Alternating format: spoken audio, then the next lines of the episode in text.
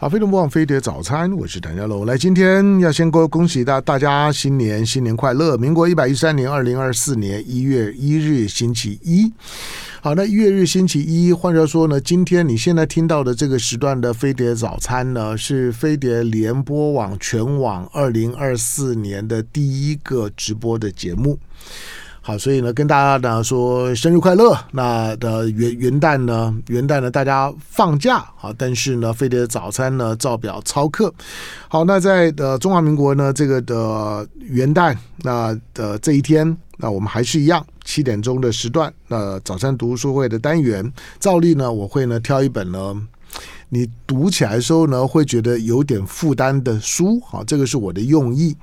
但是不管呢，你有没有去买书来看啊？你到底对今天呢谭家龙所挑选的书呢，你有多大的兴头？我起码要做到一点，就是说，当你听完了这一段节目之后呢，你会对一个过去你不太熟熟悉的，或许你曾经有感觉，但是呢已经疏漏很久的领域的一些的议题，那你重重新呢在访谈的过程当中呢，吸收了一。些呢讯息唤起了你一些记忆。好，今天的早餐读书的单元呢，我挑的这本书啊，那就那那那就是可以说是呢印印中之印了哈，因为这本书呢叫做《书信中的商务印书馆》。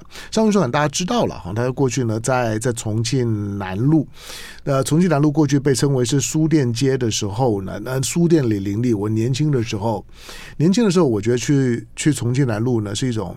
是种非常快乐的感觉，因为那那个地方，我的就是看到很多很多的书，进到呢书店里面呢，闻到那个那个书的那个油墨，就就是我我我不晓得大家大家会不会有那种感觉，我闻到我闻到书的味道。是一件很开心的事事情，是是有关于气味记忆当中的非常开心的事儿。好，那那从重庆南路头到重庆南路底，到现在称为凯达格兰大道的这一段，这段哇，有太太多的出版社。早早期呢，政府呢拨迁来台的时候的许多的大陆的这些出版社呢，几乎都在这个地方落脚。那商务印书馆呢，是在靠近火车站的这这一头了，是呢是很很老牌的出版社，从上海，它叫上海商务印书馆。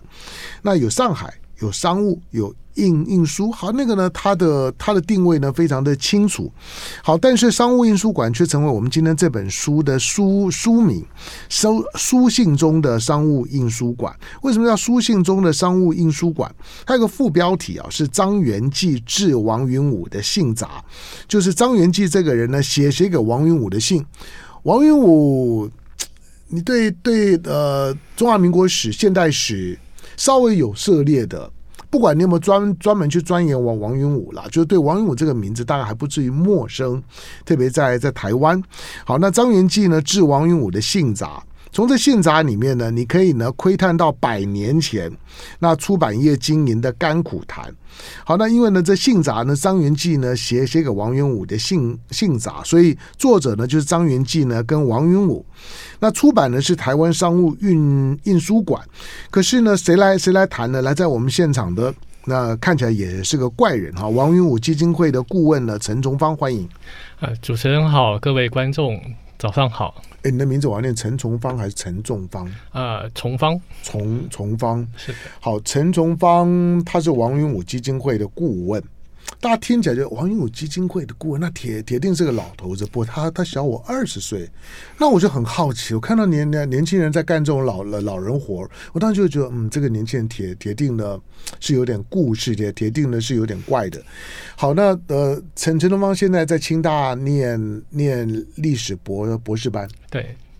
博班准备要写论文了，呃，正在写了，正在写，写的主主题是什么？呃，中共建国初期的司法审判。你看，就是你一听题目就就知道这个这这这个人是有问题的人，就有 有有毛病啊，去写这么冷的东东西。好，那我刚刚跟跟陈龙芳在聊的时候，我说，哎，那你小我二二十岁，我当然好好奇，就是说，那你念历史？他告诉我说呢，他从硕硕班，哎，你大学念念什么？呃，台北大学，嗯，文献所。文献所，你说念硕硕士班的时候念文文文献所，是的。那大学时候呢？呃，大学的话是中文系，中中文系啊，念中文，嗯，然后去念文献所，文献还能够成成所啊？呃，曾经存在过。所以现在也不在了。呃，已经不在了。好吗，对，也就是说，在少少子化的时代，很多的一些系所都关门了。那我我文献所，那铁定是很冷啊。好，那你现在念了清大历历史历历史所，清大历史所大概大概不会不见了。可是，那你你现在呢？你博班，你钻研呢是文献考古？是的。哎，你你讲过听啊，我我我先先不管这这，你讲过你就像你这样的一个年轻人，在台湾土生土长的年年轻人，就是。什么样的机缘会让你愿意投入到一个这么冷？一般年年轻人呢，可能多看一眼都不会的领域。呃，其实应该说是我们小时候读书还是比较容易的，嗯，特别因为我在台北长大嘛，嗯，然后可是我们到了中南部去念书的时候，那时候突然发现，呃，图书馆有很多我们以前是在外面看不到的旧书。嗯，然后有时候去翻，哎，觉得它好像时代很久远，距离我们很遥远。嗯，上面还有灰哈、哦。对，有很多都发霉啦，诸如此类的。一开始你就觉得好像没有什么特殊的价值嘛。嗯。可是有时候你读了之后，去了解作者，或说了解那一本书的来历之后，你就会发现，不管是人、内容，还有那本书，都很多故事可以讲。就比如说，像是这本书怎么样经历战火流到台湾来的，或者说是哪一本哪个教授捐赠了，诸如此类的。嗯，如果这本书只是放在那地方，没有人去读，读了之后没有去了解它的背景的话，那其实就太可惜了。所以这种这种情况下，开始对书有了兴趣，有了感情。对了，我我你你讲内幕的时候，让我想到我刚进台大读书的时候，那时候台大的总图还没有还没有还不是现在这个位置，那时候的台大的总图呢还在前面，是那种日日据时代留下建筑物的二楼，然后你要从二楼进去，然后呢再进到书库里面，再到地下室里面。哇，那个我第一次进去的时候，我也觉得很震撼。里面看到那种的民国初年的报纸啦，嗯、那些的文献啦，除了每页翻动的时候呢，在那个阳光的照耀之下，那个灰啊，那个在那在空气当中的阳光当中的灰。那个、那个、那个，对我来讲是我念书一直非常鲜明的记忆。然后看到那个时代的事事情，每天的报纸出现在你面前的时候，你会有一种时时光穿越的感觉，会会觉得那好像就你好像就到了那个那个时空，民国初年的某一年某一天。然后你在翻动的过程当中的那个旧的那个油墨跟跟纸张的味味道，它也成我记忆深深处呢很重要的味道。我觉得那个味道对我来讲好香哦，就就我好我好好喜欢那那味道。有时候翻翻你还会看到杜鱼，对，就那个杜鱼呢会在那会在那跑来跑跑，就因为不知道多久没有人去翻翻动它，那种。时时光穿越的感觉，自己好像也因此在冰封的。那个是一个读书或者翻这种古文献很特别的感觉。我相信许多人都是跟我相同的那种感觉而着迷。那我相信陈东方某些方面也是。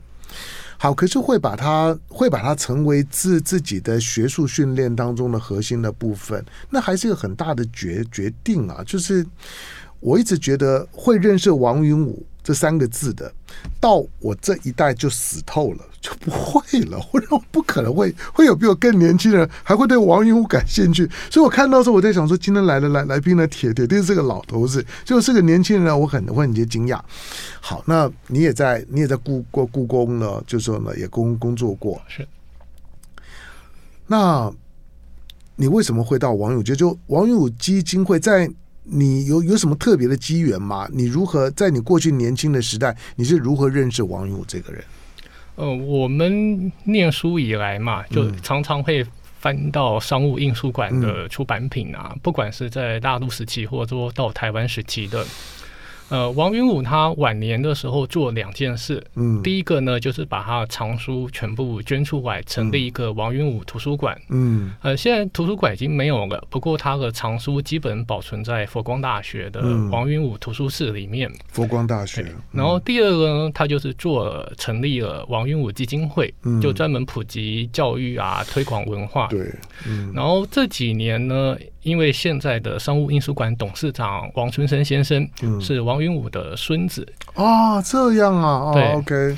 然后董事长他们呢就想要整理云武先生留下来的各种手稿啊、文献书籍，嗯、还有包括佛光大学的藏书。嗯，然后因为这样的关系，包括我过去的工作经历还有兴趣，嗯，就联系到我，然后我们几个老师朋友一起来参与规划，嗯，就整理这些书籍啊、手稿文献，然后。可以的话，就慢慢把它准备整理出版。这一本就是第一本的成果。嗯哼，好，因为对我来讲，王云武唯一跟我的学习有关系，就是他编的四四角字典，就是那个那编编码四角编码，那个是在过去我们在查字典。现在小孩子不不不不查字典，都小孩子呢，我发现现在小孩子，你字典丢给他，他不知道怎么查。你叫他查注音，他他他也不会。那查部首更更更不会。那四角编码那更不要讲。好，但是在过去我们念书的时代呢，查字典也中文字典啊，有好几种的方方式。那呢，四角编码是其中之一。好，不过在这些呢都都放着。那回到呢，回到这个这本书《书信中的商务印书馆》，张元济呢致王云武的信札。好，进往之前，那我那张元济是这是谁？张元济是清末的时候。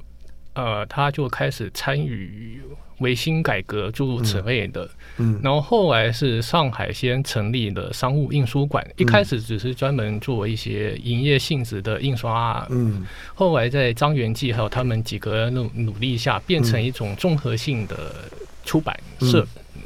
然后张元济是里面很关键一个人物，因为他是清末的读书人。然后学问很好，就负责主持整理、影印、出版各种古籍啊，或者说历史文献啊。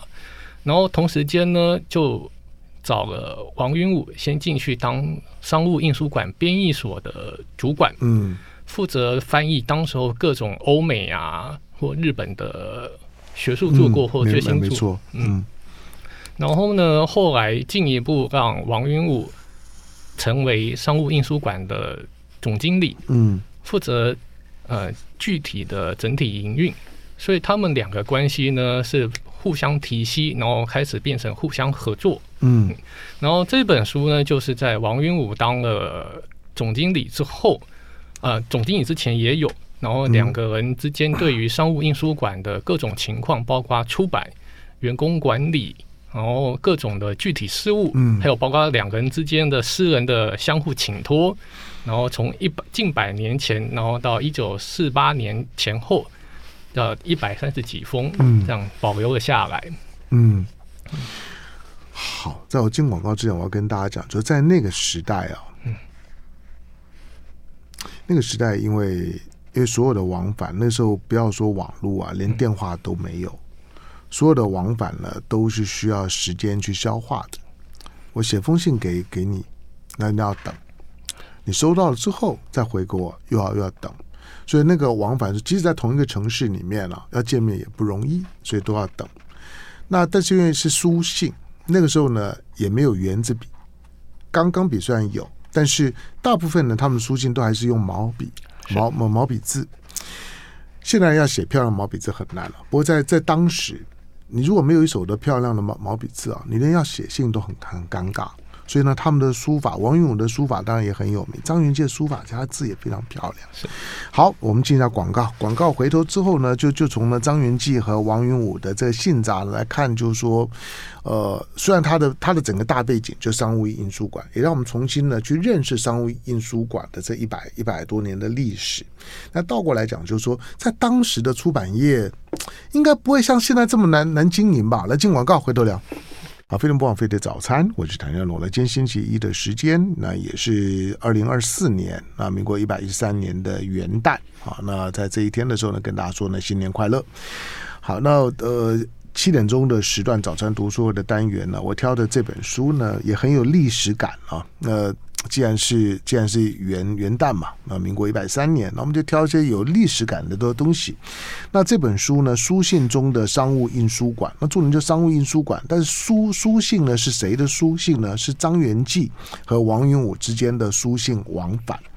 那王云武，你可以说他是中国近代的出版的呃，说他是出版之父嘛，但但反总而言之啦，在在那个民国初年的出版业界来讲呢，他是很积极、很活跃的，也是商务印书馆的创办者之一。好，那这个呢，书信中的商务印书馆，张元济呢致王云武的信札，可以让大家呢一窥百年前呢出版的经营的甘苦谈。那里面是张元济呢跟王云武的书书信，同时呢按年年份呢还做了一些呢编排整理。那出版社呢，就是台湾商务印书馆，现在在台北哈，在在重重庆南路。那为大家导读呢这本书的，那也整理这些信信件信札的，是现在是王云武基金会的顾问呢陈宗芳。好，那之后陈方，我问一下，就是来我们我们我们我们要谈，就是说要创办商务印书馆，在当时有多困难？呃，创办出版社在当时其实不难，嗯，难的是你要如何营运，嗯，然后你的营运的目标是什么？嗯，商务与当时候一般很多常见的出版社不同的一点，就是它有一个理念，嗯，就是要用商务，就是营运、盈利来去支撑文化。他要赚钱的，对。可是他赚了钱之后，他要去做一些文化事业，嗯。所以我们在他的信里面就可以很明显看得出来。特别是到一九三七、三八、三九、一九四零，刚好就是抗战爆发，然后战争最激烈的时候，嗯，他那些信里面就有反映出来，我必须要维持公司的营运，嗯，呃，如何躲避战火，如何疏散，然后因为那时候战争爆发了，有些出版业或者说有一些公司，其实就老板就不管了嘛，就跑路了，嗯，可是我们可以在信里面可以看到。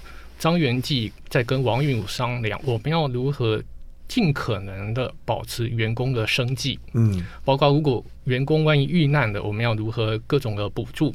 同时间呢，他开始考虑，呃，原来的库房都被日本人占领了嘛，嗯，那我们要如何继续出版，如何维持基本的运作？然后如此维持资金流可以不断的维续维续下去。嗯，同时间他也顾到出版的本业。那时候出版呢，当然必须要盈利嘛，所以他们接了很多就是一般的印刷工作，比如印刷传单啊、印刷股票啊。同时间也在印刷一些呃通俗书籍。还有一个很关键的是，在三八到三九年，那时候为了支援后方的重庆嘛。开始要运一些书到重庆里面去，然后如何躲避，或者说如何选择运输路线，还有就是要把一些教育用的书籍运到大后方去。嗯，这个就可以看到，它其实经营出版比我们想象中的复杂很多，因为方方面面有书的问题，有人的问题，有现实的问题，还有最关键还有成本的问题。嗯，所以在这些信里面，我们可以看到。包括还在讨论，一九三七年就开始讨论如何推广营业。嗯，要在香港开商务印书馆成立是一九二二二二五年。嗯，它是呃清末就成立了，清末就已经成立，清末民初就成立了。所以所以就一百多年的历史，一百多年，嗯，一百多年。好，您您继续。对，嗯，所以包括像那时候就有注意到房地产的问题。嗯，因为你印刷你要有厂房，你还有库存，然后你还有通路的问题。嗯里面还有信有讨论到，呃，我们在开资管之后，因为印刷你必须要有纸张，那你要选择有靠近可以制造纸张的地方。嗯，制造纸张需要大量水源还有电力，那你要去考量当地有没有发电厂，嗯，或者说水运交通方不方便。呃，里面张元基跟王云武就讨论到非常多，包括后来在台湾开支店、呃支管或者说分管。呃，他们就有在考虑到为什么要选择像主持人刚刚讲的，要靠近火车站的地方，然后要选择哪个角落是在呃路口的十三角窗那种地带，因为这样子才能够方便如何如何。嗯，这个在三七年他们在选择要在香港开分店的时候都有考虑到了。嗯，对。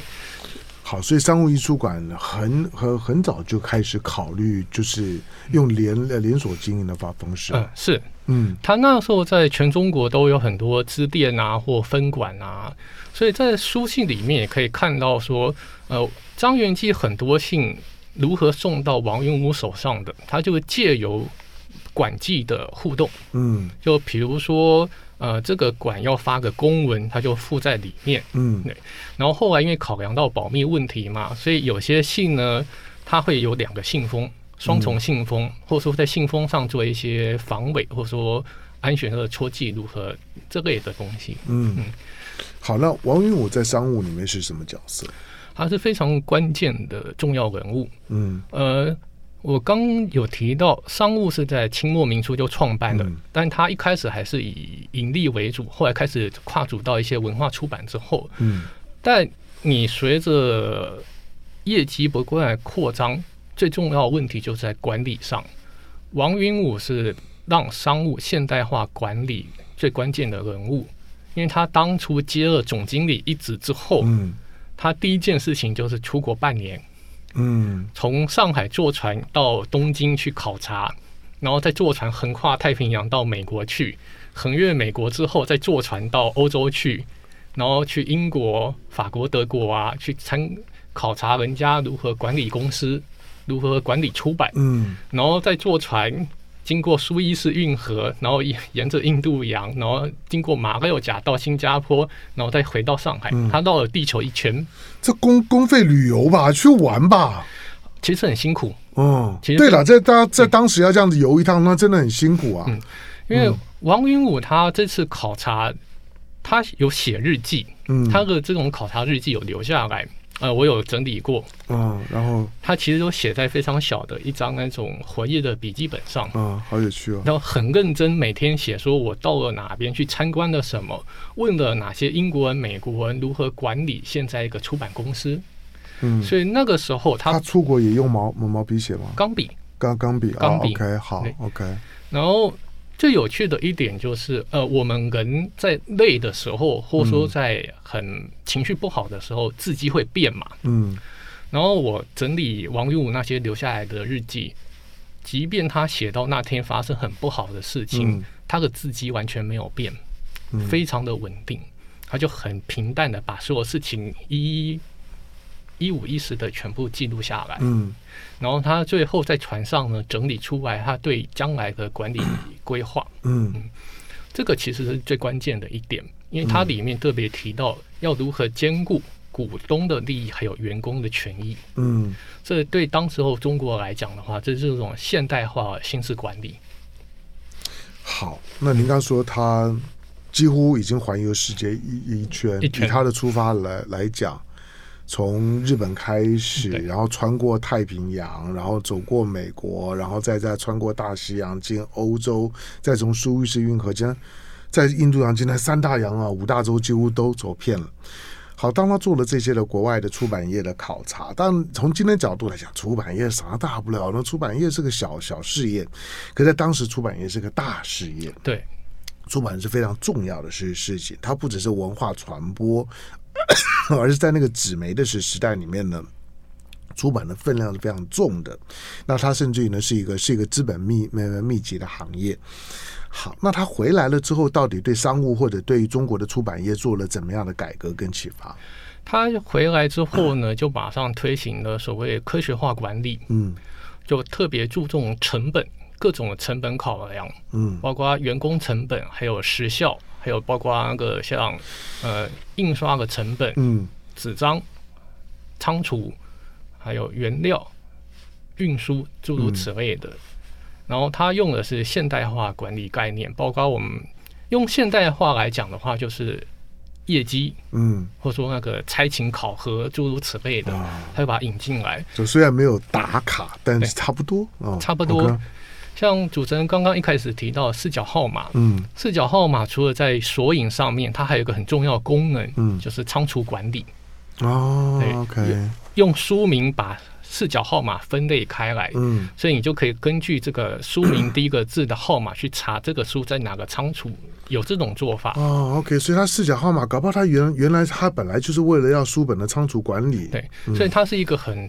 多重价值的发明。嗯，台湾有一些医院早期的时候，因为没有电脑嘛，嗯、它的病历也是用视角号码管理的。嗯嗯，OK，好，这我倒没没想到。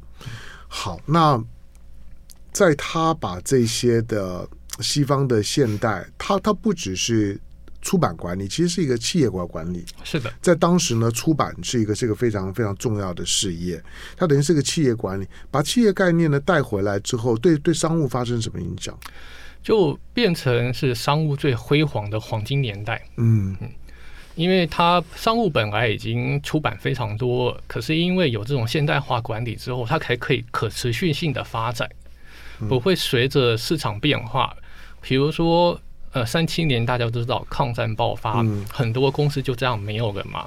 可是就是因为商务印书馆有这种现代化体制，嗯、所以我们在信里面可以看到，他们应变能力是非常快的。嗯，包括每个人分工该做什么，该做什么，该处理房屋问题，该该处理迁移问题，还有就是他们分了很多单位。嗯，有一个总管理处，可是也有分店，分店有各个经理，诸如此类的。所以它的架构是很现代化的，嗯，这种现代化它最重要一点就是它可以应变，嗯，不像是传统那一种师徒啊，或者说家长制的经营啊，这个其实是对商不只是对商务，嗯，对当时候中国很多企业都有很大的影响，嗯，当时商务的出版量有多有多大？呃，很多说法，但最多呃，可能曾经占到一半左右。你说整个大陆的出版品，呃，包括呃，包括像教科书，主要是教科书那一类的，嗯，它的市占率非常高的。OK，嗯，那在当时有所谓营业额的统计吗？呃，上一年的营业额能够有多少？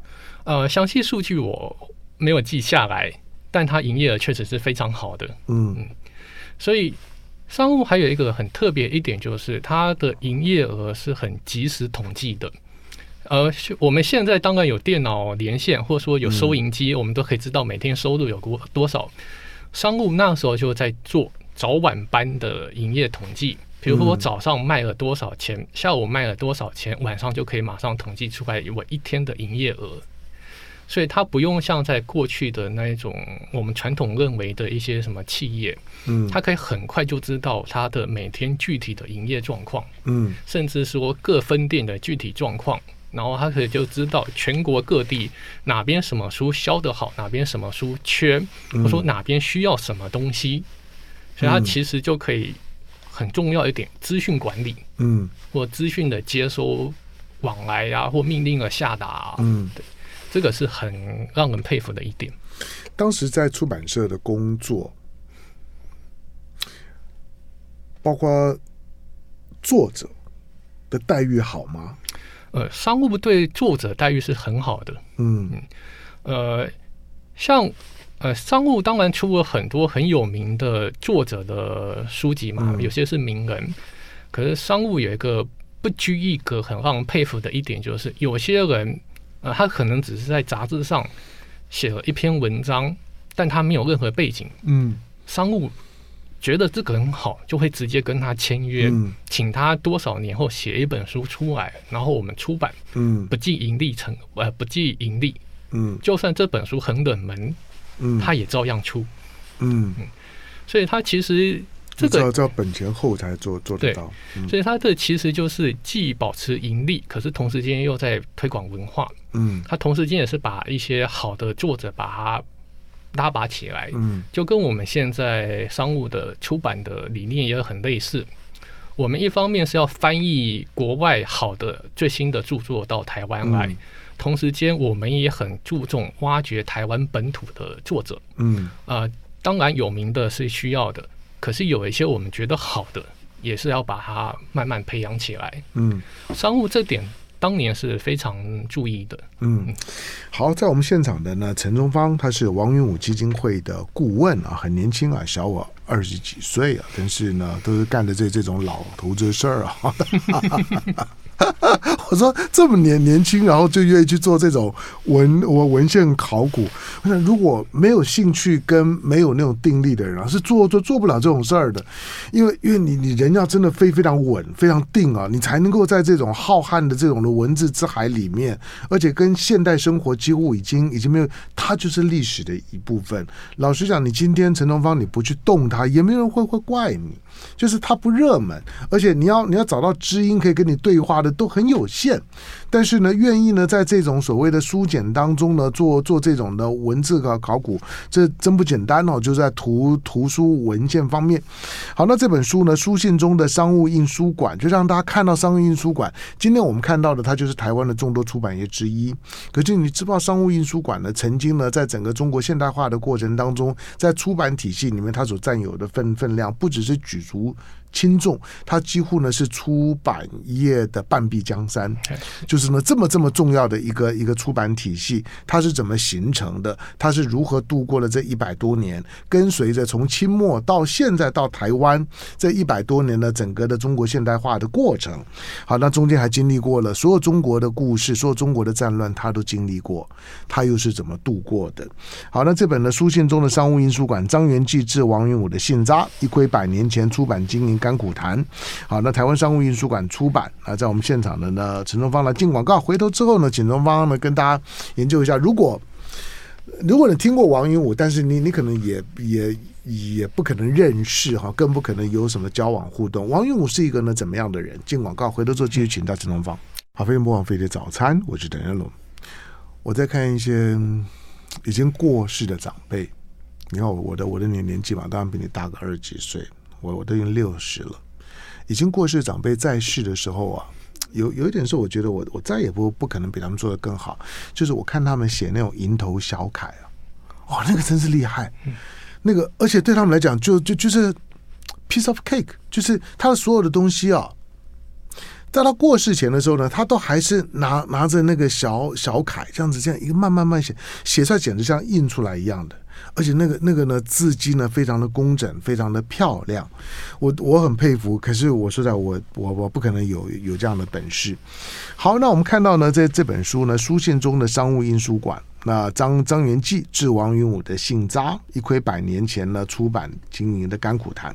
那台湾商务印书馆呃出版了这本书。好，那在我们现场为大家导读这本书的王云武基金会的顾问呢陈东方。好，那王王云武。可能听过，那甚至很多人年轻人可能都没听过，不认识。不管是听过没没听过，大概也缺乏一些认识。可是他是民国史上的传奇人物之一。对，他传奇在哪里？他最传奇的一点就是他没有正规的学历。没错，没没错。嗯，他他是应该算是自学出出身，自学出身。嗯，他私塾也念呃很短的一段时间。嗯后来就是完全凭借个人兴趣去读书，嗯、然后去学习。像大家可能听过比较有名的，就是他读过《大英百科全书》，嗯，然后从头读到尾，然后建立一套自己的一套兴趣或读书方法。而且最有趣的一点，那那他英文英文英文是怎么学的呢？《大英百科》，我跟你说，你不要说不要说你有没有兴趣把它读完了，那个英文的素养就很重要啊。他自学的，这很可怕。嗯。嗯，而且他英文好到什么程度呢？他可以好到翻译，嗯，就拿到甚至是那种矿物性的，呃，矿物挖矿啊，嗯、就这种很专业性专有名名词啊，对，嗯，他就可以翻译。像那时候民国初年有要负责跟英国呃跟外国人讨论那种签挖矿的合约呀、啊，如要如何拟合约，他一个晚上就可以把它拟好。就算是现代，大概有有这种本事人也不多啊。嗯嗯，而且他后来当了胡适的英文老师，嗯，就完全是靠自己自学出来的英文。他后来好到什么程度呢？可以帮国帮中华民国政府做外交。嗯，像抗战时间或抗哎抗战之后去英国访问，代表中华民国去做一些沟通。嗯，包括后来到了台湾之后。呃，他曾经当过去联合国代表团的团员，嗯、然后在联合国上为台湾发声。嗯，对，全都是靠他自学出身。呃，我们在整理资料的时候，像我们当公务人员，不都会填一些什么个人事资料表吗？他有他有留下来，他当考试院副院长的时候的、嗯、呃人事资料卡的副本。嗯，然后我就看见他教育的栏位就写自学。嗯，然后有加载数，然后对，然后苦读至今。哦，就是他他他自己写的，他自己写的。像我们有一些王云武先生的学生呢、啊，当年因为要成立图书馆或成立基金会的时候，要跟市政府登记嘛。嗯。然后那时候就他的学生呢，拿着王云武的身份证，王云武叫他去帮忙登记的嘛。嗯。然后拿个身份证去市政府登记，然后就遇到一个情况，因为那个时候身份证是还要注记说你教育程度的。嗯。王云武的教育程度他自己填的是四字。嗯。太谦虚了一点。不，这个学，你说学中文啊，自学。对了，在在在清末民初那个时代来讲，我觉得还有一些可能，因为毕竟呢，现代化的学校也都是到了五五四前后才陆陆续续呢开始比较成熟一点，还有点可能性。可是你要用自学的方式学英文，你你不只能够读，而且去环游世界，你还要会讲。对。这个很难吧？啊，很难。怎么可能？我想，我想你，你陈陈东方，你再再再努力，你当然也很难想象说，你现在可以用自学的方式，除了把国学学好，然后呢，学西西学学好，还要会讲，还还能够到专业的程度，我很难想象，那怎么可能办得到？我想有一个很大的区别，就是我们现在从以前到现在，很多人都会有求知的欲望。嗯。但他求知的目的是什么？可能我们没有像以前的那么样有那么强烈的嗯求知的欲望。嗯，他为了追求一些新的知识，为了要去营运，或者说为了所谓的保存文化，嗯，诸如此类的，他们在读书或学习的时候是很不一样的。嗯，像王云武他自学呢。不是说自己当然是读兴趣的没有错，嗯，可他很强调是实践，嗯，实际的东西。他文学的也读，可是一些矿物的也读，经济管理的也读，就很特别强调要如何服务于社会，嗯，所以他谈吐吧或讲话，大家都知道这可能是很不一样的，嗯。所以一个很有趣的一点就是，中华民国成立不久，呃。孙中山到上海来，然后因为孙中山是广东人嘛，嗯、所以广广东同乡呢帮他办一个宴会欢迎他。王云武是主持人，然后也坐在孙中山旁边，然后讲了一些话，提出一些想法。孙中山觉得嗯，嗯这个人很有前途，就提拔他当秘书。嗯，然后到了那时候正首都在北京嘛，到了北京之后呢，然后他也因为有一些教育理念，读书读到的。然后跟那时候的教育总长蔡元培啊，他们那些人有些来往，他们也希望说你可以到他教育那边去兼职。嗯，后来孙中山也同意了，就是半天在总统府那边办公，半天到教育部那边去。嗯，他其实就跟他整个读书的欲望、追求目标非常相关。嗯嗯，这个就是让人佩服的地方。对，这这。这这不只是厉害，这还让人家佩服。在那种没有没有现代的电讯、嗯，网络，所有的沟通几乎大部分都靠书信往往返，人的距离呢很难很难的透过一些现代设备去突突破。即使在城市里面呢，有些交通工具它也不是大众运输工具，所以人与人之间的往来呢，它就局限性是很高的。可在那种环境里面呢，能够呢苦学不错，然后能够能够养出像王王勇这样的人，那个你可以想，那个人本身呢，主动的那种的学习欲望要多强烈，而且要非常聪明，才有可能呢办得到。好，那这本书呢？这本书《书信中的商务印书馆》讲的是商务印书馆了，但是你透过呢张元济和王云武之间的书信往返，你可以去认识这两个人，在民国民国初年里面呢都是非常传奇的人物。那尤其王云武之后在台湾啊，他也有也有也曾经也扮演很重要的角角色，很高的曝光率，主要是因为他的这个故事啊，在我们这些世代来来讲，大概都。都传颂一时，都耳熟能能详。他的自学，他的他的苦苦读，以及他的博学，啊，这些呢，都都是呢非常传奇，也非常值得大家仿效的。好，那书呢，大家可以自己找来呢，找来看，找来参考。书信中的商务印书馆，张元济致王云武的信札，一窥百年前出版经验的甘苦谈。好，是台湾商务印书馆出版，非常感谢呢，今天到我们现场为大家导读这本书的王云武基金会的顾问呢陈东方，感谢。啊，谢谢主持人，谢谢大家。就爱点你 UFO。